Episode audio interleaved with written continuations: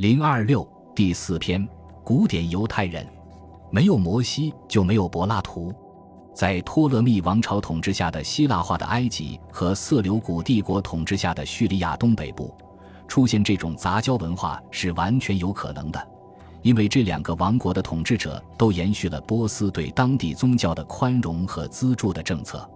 事实上，继位者之间两败俱伤的冲突。托勒密与色流古王朝争夺亚历山大大帝的王位之战，迫使他们竞相迎娶横亘在两个王国之间、具有战略意义的犹地亚地区民众的忠诚。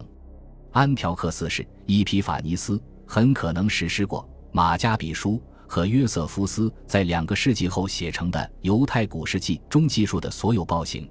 但他或者托勒密王朝的某个国王曾下令。用被灌醉的战象在竞技场里将亚历山大的犹太人踩踏致死，却是一次意外，而不是惯例。关于统治巴勒斯坦的第一个色流古国王安条克三世的行为，没有任何记载。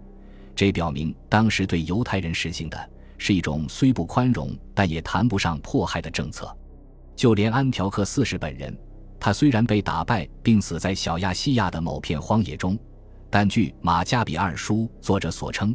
他在临终之际还表示过忏悔，并且命令政府恢复对犹太圣殿的保护和资助。犹太人与希腊人之间的激烈战斗一旦结束，恢复过去的互惠共生局面是完全有可能的。希腊统治者可能再次给予犹太律法和宗教传统以自治权，而犹太领袖哈斯蒙尼家族的乔纳丹在做出一番表示正式屈服的姿态后。便从色流古国王的手中接过了大祭司的职位。尽管犹太人与古典世界之间相安无事的局面，由于陷入长期残酷的灾难性的冲突，并以罗马人毁灭耶路撒冷为标志而告终结，但就犹太人而言，根本就想不到文化之间的相互对立是如此强烈，以至于世界末日只不过是一个时间问题。随后的时局完全走向了反面。从他们被希腊人统治开始，犹太人便更愿意相信，他们之间有许多共同点。在许多犹太作家和哲学家的心目中，犹太教是古老的根，而希腊文化则是一棵小树。宙斯只不过是全能的耶和华的一个异化形式，而摩西则是一个道德立法者，是所有种族制定律法的根源。帕尼亚的犹太人亚里士多布鲁在公元前。两世纪中叶曾经写道，他希望读者们能够相信，柏拉图曾经煞费苦心地研究过托拉，而毕达哥拉斯定理就来源于古老的犹太知识。基于这种共同的智慧源流，两个世界之间的相互理解似乎是完全有可能的。然而遗憾的是，这不过是一厢情愿。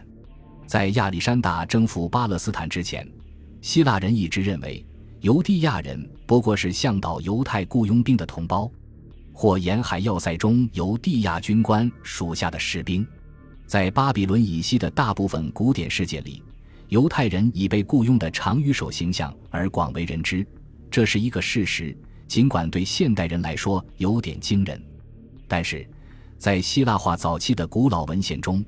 偶尔也会看到犹太人作为古老东方智慧的发现者和拥有者的身影。在19世纪，学者雅各布·伯内斯，他是汉堡一位以虔诚著称的首席拉比的儿子，西格蒙·弗洛伊德的妻子玛莎的叔父。首先注意到亚里士多德的爱徒和接班人，逍遥学派的第一任领袖泰奥弗拉斯图就曾经表达过对犹太人的迷恋，并将其描述为叙利亚人的一个分支。在《论虔诚》一书中，泰奥弗拉斯图甚至将犹太人形容为天生的哲学家。他们相互之间不停地谈论神，在夜间神情专注地仰望着星空，在祈祷中呼唤着上帝。尽管泰奥弗拉斯图认为犹太人沉湎于用活物做祭品，在烤熟的动物尸体上涂蜂蜜和红酒，只是一种捕风捉影的臆断，但犹太人的确没有完全摆脱他们早年作为宇宙学和占卜学看护人的名声，这就使他们俨然成了一种秘传的东方智慧的维护者。尽管古典世界中的犹太作者基本上代表了犹太人的宗教，同时也代表了他们的伦理、历史和预言，但如果他们知道这其中的东西对自己是有益的，那么就肯定会引起那些异邦强国的注意。在这种多少有些自我陶醉的气氛里，约瑟夫斯于公元前三百三十二年在巴勒斯坦和埃及的作战间隙中记下了亚历山大大帝的传奇故事。由于对耶路撒冷的祭司及民众的虔诚和谦逊大为感动，亚历山大大帝公开承认了上帝的统一性。尽管我们没有绝对的证据证明，在亚历山大长期围困推罗的那一年，并没有到过耶路撒冷。但实际上，这确实是不大可能的。但约瑟福斯的描述肯定是根据某个长期流传的故事写成的，并且，正如通常的情况那样，当他对记录的内容生发联想时，其叙事必然非常生动。且看约瑟福斯对耶路撒冷犹太人的描述：他们对波斯帝国最终会垮台的结局充满信心，但又为可能遭到马其顿人的报复而担忧。但是，他们的大祭司亚杜亚做了一个梦，他在梦中被告知要鼓起勇气，装饰市容，并打开城门。民众将身着谦逊的白袍，在希腊征服者面前集合，而他和他的圣殿祭司们将身穿与其神圣地位相符的华丽服装。这是一种纯洁与高贵的象征。当亚历山大胜利前进的大军在一个被称为撒法的地方停下来时，希腊人怎么就不能被打败呢？所以，从山顶上的塔楼、城墙和圣殿这个角度看，以胜利者自居的将军面对的是一片身穿白袍的人群，而他们的前面就是身着紫红色法衣、头戴是有一面金牌的法官，而金牌上刻着“上帝”四字母名字的大祭司。欢迎的对象似乎发生了转换，此时。亚历山大不可能顺口说他崇拜这个上帝，因为正如他对一个惊诧万分的侍从所解释的那样，他当时也产生了一种幻觉，好像眼前这位仪态庄严的大祭司正在对他征服波斯的胜利发出神圣的祝福。于是亚历山大把他的右手伸向大祭司，然后在大祭司的指导下，在圣殿中向耶和华献祭。一日，在他亲眼看到。但以礼书中有关他获胜的预言之后，就像所有大度的希腊统治者那样，亚历山大满怀信心地保证他们可以继续奉行他们先祖的律法。亚历山大免除了犹太人安息年的贡金，并承诺凡是加入他的军队的人均可按照自己的传统不受打扰的生活。但是，对于高贵的犹太智慧而言，这一番恭维与另一个故事相比，根本就不算什么。根据这个故事的描述，有一位希腊统治者对犹太教是如此膜拜，以至于对其守护人广施各种令人难以想象的恩惠。《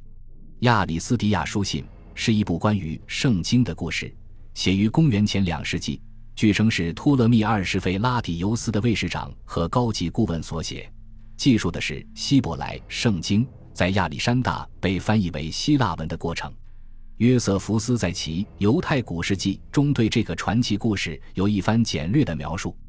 其原始手稿至少有二十本，流传至基督教时代早期。当时，这个被称为七十子译本的希伯来圣经希腊文译本，实际上被视为后来所谓旧约的最终文本。那些在数个世纪后编纂密室那。和塔木德的拉比却对亚里斯迪亚书信不屑一顾，他们认为七十子译本是基督教的圣经，而他们的圣经是用希伯来文写成的。在亚里斯迪亚书信里，希腊人与犹太人一起思考圣经中的智慧，这与拉比们认为托拉为犹太人单独拥有完全不一致。现代学者一度认为。亚里斯迪亚书信中两种文化和谐共存的田园诗歌，很可能是出于保护犹太教免遭埃及人的诽谤的需要而写成的。当时的统治者恳求耶路撒冷的祭司和文士来到亚历山大进行这项翻译工作，肯定是听到了那句未必会应验的敏感预言：如果有人利用暴民的激愤对你的臣民行恶，我当对他们进行补救。写作亚里斯迪亚书信的主要原因。恐怕是希腊人与犹太人之间的相互理解与相互关注的状态，似乎已经成为最自然的。因此，整个翻译工程的发起人亚历山大图书馆长法勒伦的迪米丢告诉托勒密：“我十分痛苦地发现，授予他们律法的上帝，同时也是保护您王国的上帝。他们崇拜的是上帝主和宇宙的造物主，我们则用不同的名字来称呼他。他是一，所有的事物都靠他才获得了生命。尽管某些标志物似乎把犹太人分隔开了，如小小的门柱经卷。”戴在额头或手臂上的惊吓，其中都包含赞颂唯一上帝的日用祷文和抄自托拉律法的段落。但这样的对象其实不过是为了提醒耶和华的崇拜者，永远也不要与上帝及其教义的存在有须臾的分离。本集播放完毕，感谢您的收听，喜欢请订阅加关注，主页有更多精彩内容。